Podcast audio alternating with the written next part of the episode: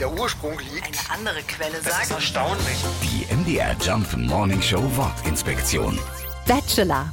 Das Wort Bachelor kommt aus dem Altfranzösischen und leitet sich von dem Wort Bachelor ab. Dieser fand seine erste Erwähnung in einem berühmten französischen Lied aus dem Jahr 1100 und meinte einfach nur junger Mann. Anfang des 13. Jahrhunderts wurde aus dem jungen Mann dann der Junggeselle und aus dem Bachelor im Englischen der Bachelor. Wie wir alle wissen, ist der Bachelor jetzt aber nicht nur ein Single, der gerne mal eine Rose verschenkt. In der zweiten Hälfte des 13. Jahrhunderts wurde der Bachelor auch ein akademischer Titel. Dieser leitet sich aber tatsächlich anders ab, hat also mit dem anderen Bachelor überhaupt nichts zu tun.